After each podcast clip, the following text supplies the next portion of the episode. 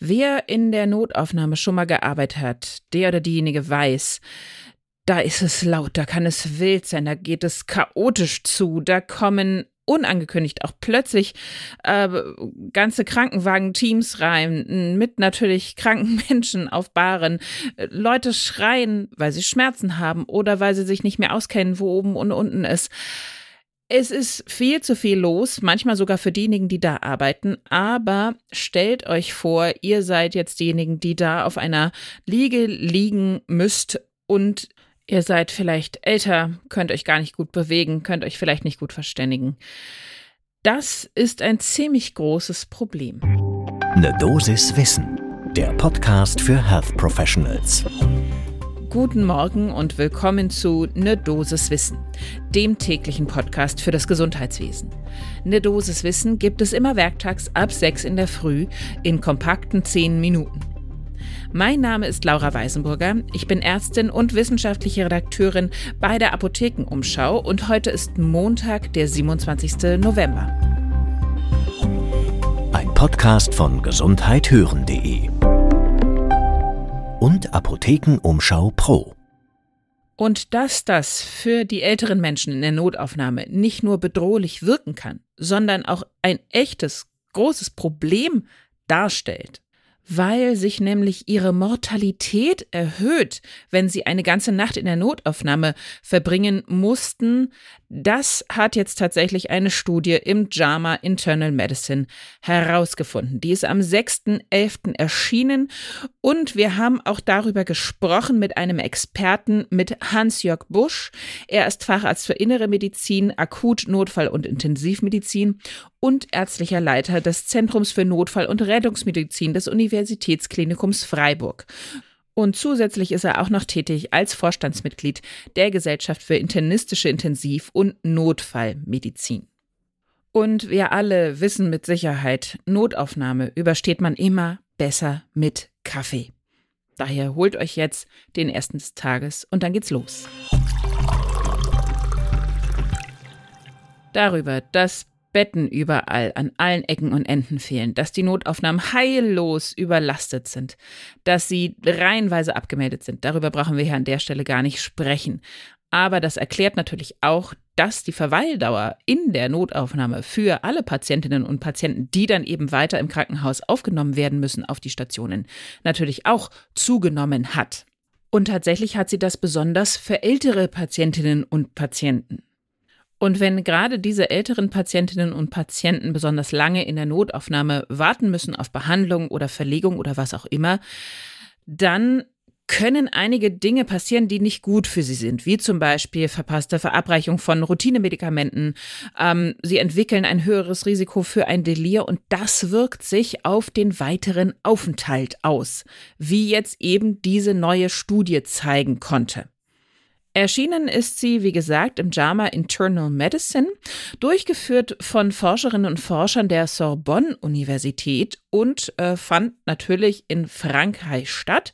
Dementsprechend ist eine prospektive Kohortenstudie gewesen, in die mehr als 1500 ältere PatientInnen aufgenommen wurden. Die waren alle mindestens 75 Jahre alt und wurden zwischen dem 12. und 14. Dezember also 1500 Menschen in nur vier Tagen, 2022 in einer von rund 100 eingeschlossenen Notaufnahmen in Frankreich behandelt, haben die aufgesucht und wurden dann auch tatsächlich weiter ins Krankenhaus auf eine Station aufgenommen. Und das Forschungsteam teilte diese Kohorte in zwei definierte Gruppen ein. Die Gruppe, die vor Mitternacht auf eine Station weiterverlegt wurde und diejenigen, die mindestens von Mitternacht bis 8 Uhr morgens dann in der Notaufnahme nächtigten. Die Charakteristika in den beiden Gruppen unterschieden sich nicht großartig. Der Blutdruck zum Beispiel war relativ ähnlich. Auch bei den Komorbiditäten gab es keine signifikanten Unterschiede.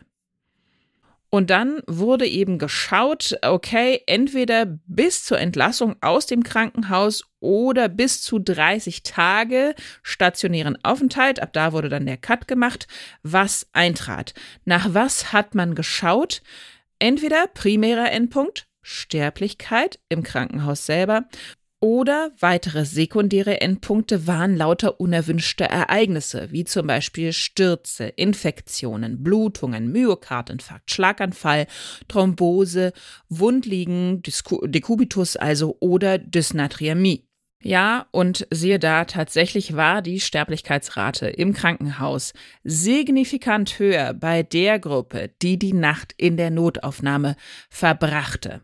Und dieser signifikante Unterschied blieb auch bestehen, nachdem alle anderen möglichen Patienten, Patientinnen und Krankenhausmerkmale bereinigt wurden. Außerdem konnten bei der Notaufnahmegruppe in Anführungsstrichen, also denjenigen, die da geschlafen haben, häufiger unerwünschte Ereignisse nachgewiesen werden, wie Krankenhausinfektionen und Stürze zum Beispiel. Das brachte das Forschungsteam zu folgender Interpretation, dass wahrscheinlich die erhöhte Sterblichkeit so ein bisschen durch die erhöhte Rate an unerwünschten Ereignissen erklärlich wird. Und dass die unerwünschten Ereignisse wiederum eher auftreten, wenn man eben eine ganze Nacht auf in so einem Durchgangsbereich irgendwie liegen verbringen muss, auf einer harten Liege eventuell und da auch nicht wirklich gut überwacht wird, keine echte Pflege erfolgt und da natürlich auch Schlafstörungen dann bekommt. Wie sieht das unser Experte Hans-Jörg Busch? Er meinte, ja, also die Ergebnisse der Studie finde ich schon interessant, aber so wirklich haben sie mich nicht überrascht. Allerdings, das haben wir jetzt noch gar nicht gesagt, so richtig beantwortet die Studie das nicht, warum es zur erhöhten Sterblichkeit denn wirklich kommt. Und Bush meinte dazu, er könnte sich vorstellen, dass es mit häufigerem Auftreten eines Delirs zusammenhängt. Denn wir wissen bereits, bei älteren Menschen, je länger sie in einer Notaufnahme sind, egal jetzt wann, umso häufiger haben sie Komplikationen und auch ein höheres Risiko, ein Delir zu entwickeln. Warum bekommen Menschen in der Notaufnahme eher ein Delir? Das hängt wiederum damit zusammen, dass da eben so wahnsinnig viel passiert, dass ein dauernd ein Kommen und Gehen ist, äh, wahnsinnig viel gesprochen wird, die Eindrücke sind einfach überwältigend sozusagen und auch die Menschen wechseln andauernd, also auch Bezugspersonen, die sich vielleicht kümmern, Pflegepersonal, ärztliches Personal wechselt natürlich auch. Und das vielleicht sogar häufiger, als es auf Stationen der Fall ist. Und da erläuterte uns Bush eben weiterhin zu, so ein Delir ist das Risiko. Denn die Patienten mit einem Delir haben häufiger komplizierte Verläufe, müssen häufiger medikamentös beruhigt werden, fallen wiederum häufiger aus dem Bett und stürzen dann auch häufiger bei einer Mobilisierung. Und ganz klar muss man natürlich auch fragen, ja, lassen sich denn die Ergebnisse dieser Studie aus Frankreich jetzt so einfach auf Deutschland übertragen? Ja, ja, nein, jein. In Deutschland ist es ja tatsächlich so, dass wir teilweise in manchen Krankenhäusern, in meiner alten Klinik war das zum Glück auch so, sogenannte Aufnahme- oder Kurzliegerstationen haben. Das heißt also, die sind abgetrennt von den normalen Notaufnahmen und da ist ein bisschen mehr Ruhe drin. Da gibt es ja wirklich Pflegekräfte, die dann nur da zuständig sind. Da sind hoffentlich dann schon viele, viele Untersuchungen abgeschlossen. Und natürlich ist es blöd, weil von da aus geht es dann nochmal im Anschlusstag auf eine andere Station. Aber es ist eben auch nicht, ich liege zwischen den Zimmern auf einer Liege in der Notaufnahme und es rauschen andauernd Menschen an mir vorbei. Also es ist etwas anderes.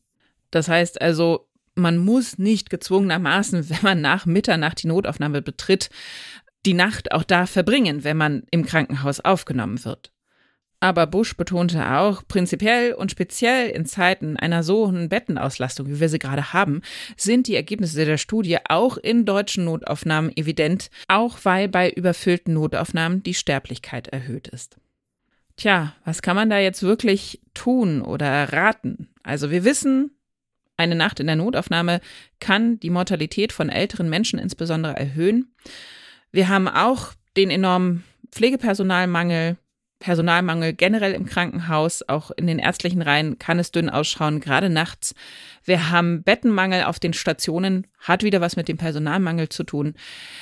Im Grunde genommen kann man nur versuchen, die Patientinnen und Patienten eben gerade, wenn sie älter sind, kann man eben vielleicht so ein bisschen triagieren in dem Sinne nach Alter, versuchen eher aufzunehmen, versuchen das eher zu klären, ja, bleibt die Person jetzt, bleibt sie nicht und da einfach ein bisschen versuchen, ein Auge drauf zu haben in dieser Wahnsinnsmaschinerie, die die Notaufnahmen manchmal einfach sind.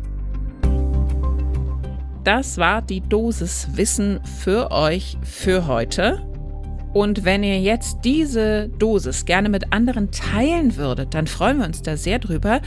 Klickt einfach auf Weiterleiten, auf Teilen, verschickt die Folge an alle, von denen ihr meint, die sollten da auch auf jeden Fall reinhören. Ein Podcast von gesundheithören.de und Apothekenumschau Pro.